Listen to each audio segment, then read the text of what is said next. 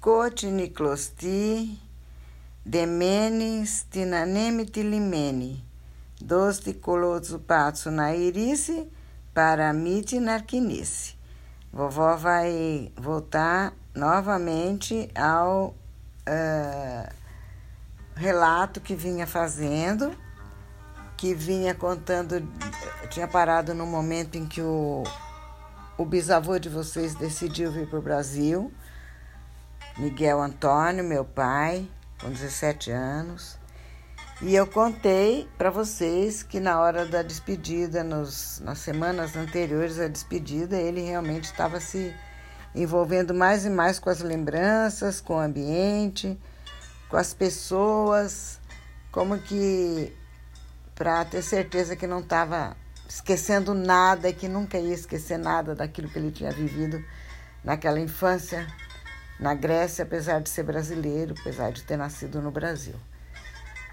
Então, é, eu nessa hora eu lembro que ele falava muito de como ele conversava sempre com o avô quando era criança e até até enquanto ele viveu, enquanto ele esteve na Grécia, enquanto ele pôde curtir o avô dele, eles tinham uma amizade tão grande quanto aquela que ele tinha com o pai.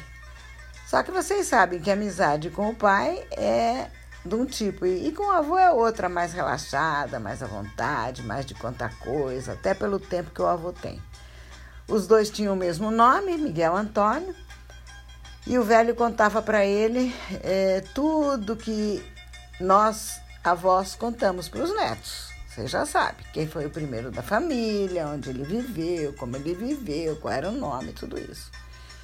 E esse papu tinha contado para o meu pai que o primeiro, primeiro dos familiares era o Nicolau, um pastor, que depois teve outros Nicolaus e tem outros Nicolaus na família, mas o primeiro, primeiro chamou-se Nicolau.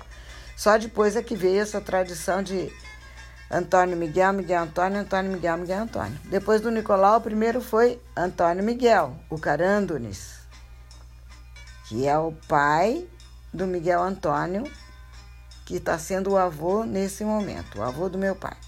E ele tinha um orgulho danado do Carandunes, que tinha sido guerrilheiro, que matou muitos turcos, que era elegante, enfim. Falava sempre do Carandunes para o meu pai.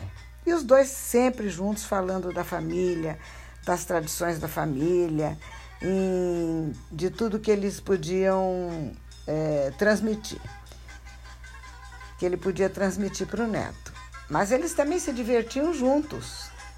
Havia o cafenil. Cafenil é um café, um lugar onde os homens se reúnem, porque mulher era mais para trabalhar do que para.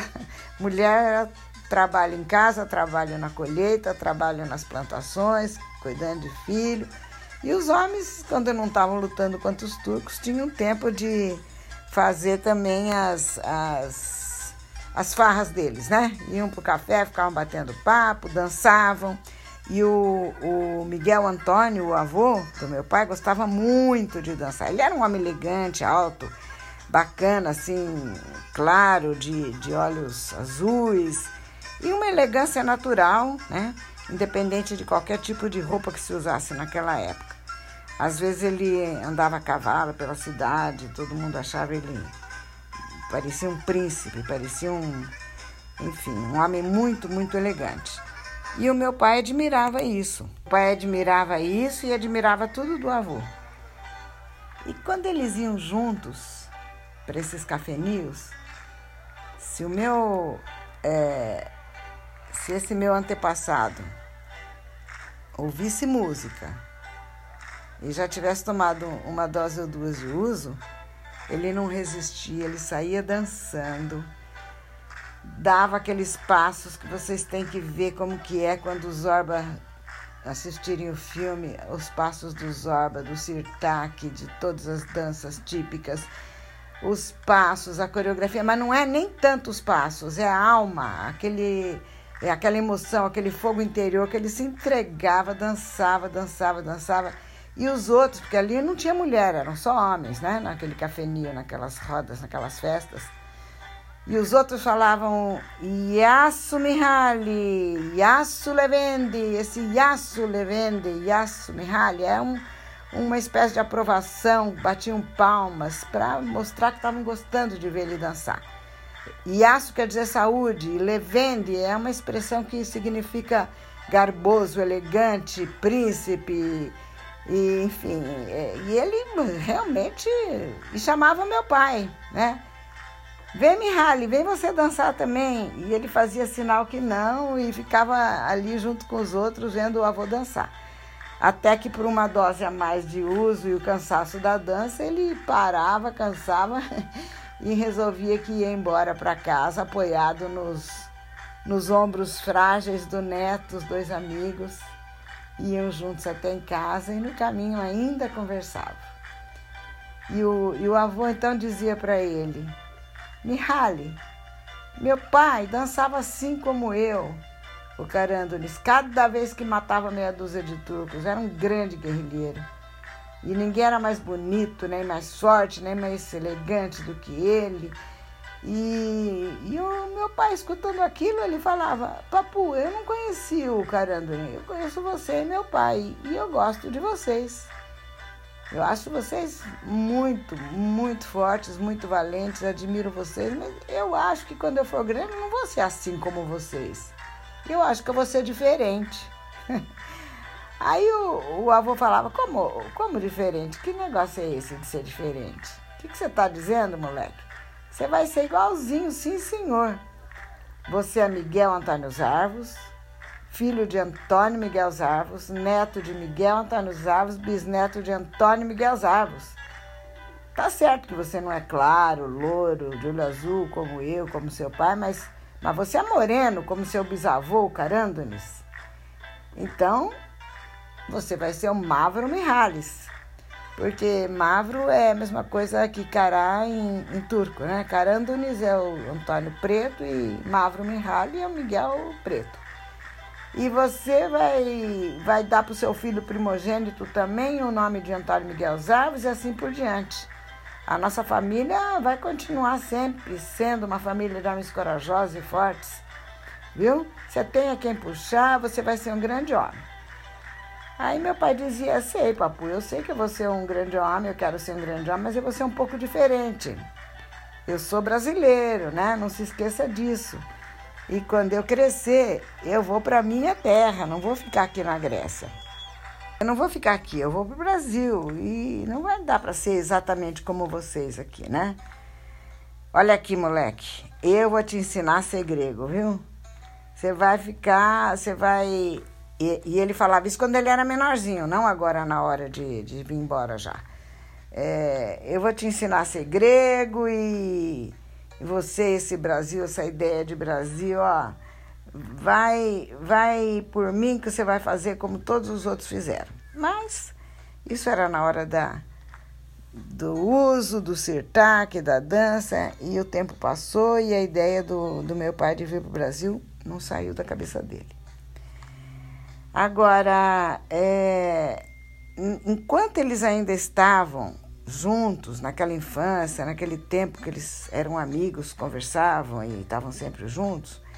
Nessas conversas, não na hora que ele estava com o uso e com a dança, né, emocionando, nas horas mais calmas, foi nessas conversas com o avô dele, nessas conversas com o avô dele, que ele ficou sabendo da história de como que o pai dele, por que, que ele era brasileiro, como que o pai dele tinha decidido, junto com o Esteliano, e também que depois o pequeno Nicolau resolveu vir junto, como que eles tinham decidido vir juntos para o Brasil. Como que foi essa vinda para o Brasil, entendeu? E aí, é, meus queridos Tomás e Pedro, eu antes de completar essa, esse relato sobre é, as lembranças que meu pai estava tendo um pouco antes de vir para o Brasil, principalmente sabe, afetivamente concentrado nas lembranças do que ele vivia com o avô, das coisas que o avô contava. E eu fico, eu fico aqui pensando também que interessante, que eu também, quando menina, quando mocinha, aprendi a dançar o zorba e até hoje o, o seu tio Edmundo, o seu pai, dançam o Zorba. O Tomás dançou o Zorba uma vez para o meu pai, que é o bisavô dele, e para minha mãe, que é a bisavó dele, verem ele dançando. Ele nem sabia que ele estava dançando para bisavô e para bisavó, ele tinha um ano e pouco, que acho que foi o único bisneto que meus pais conheceram. Eu, a Juliana e o Ivo fomos lá no apartamentinho deles, eles estavam os dois quietinhos ali, sentadinhos, já não se entusiasmavam muito com muita coisa. Mas eles levantaram da cadeira, bateram palmas e se emocionaram de ver o Tomás dançando o Zorba. Então eu estou falando da dança do Zorba, não é porque a dança do Zorba, mas eu estou falando da tradição, dessa certeza que eu tenho de que a gente é uma árvore que pode ter ramos diferentes, que pode ter folhas diferentes, uma centena de folhas, milhares de folhas, cada uma é uma que nem árvore genealógica mas a raiz é uma só e a unidade se mantém. Aquilo é aquela árvore, é uma árvore, né?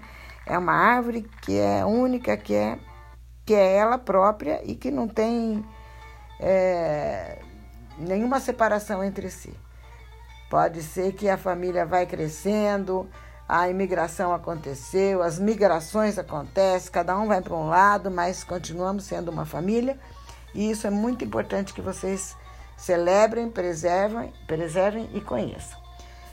E aí eu quero concluir isso aqui dizendo que a gente fala muito da história dos homens, dos guerrilheiros, das decisões de vir para o Brasil, do Estelhano, do Antônio Miguel, do Nicolau, etc, etc, e não se fala de mulheres.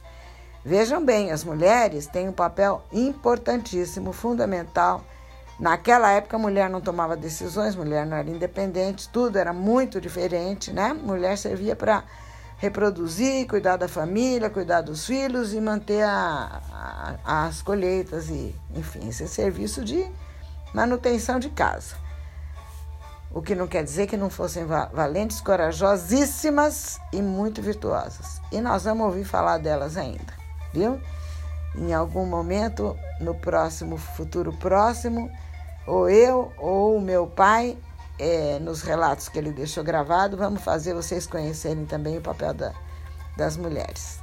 Então, olha, o pai, Yasu Bravo, todos vocês dançando e mantendo as tradições. E agora, por, por hora, acabou a história, morreu a vitória. Quem quiser que conte outra.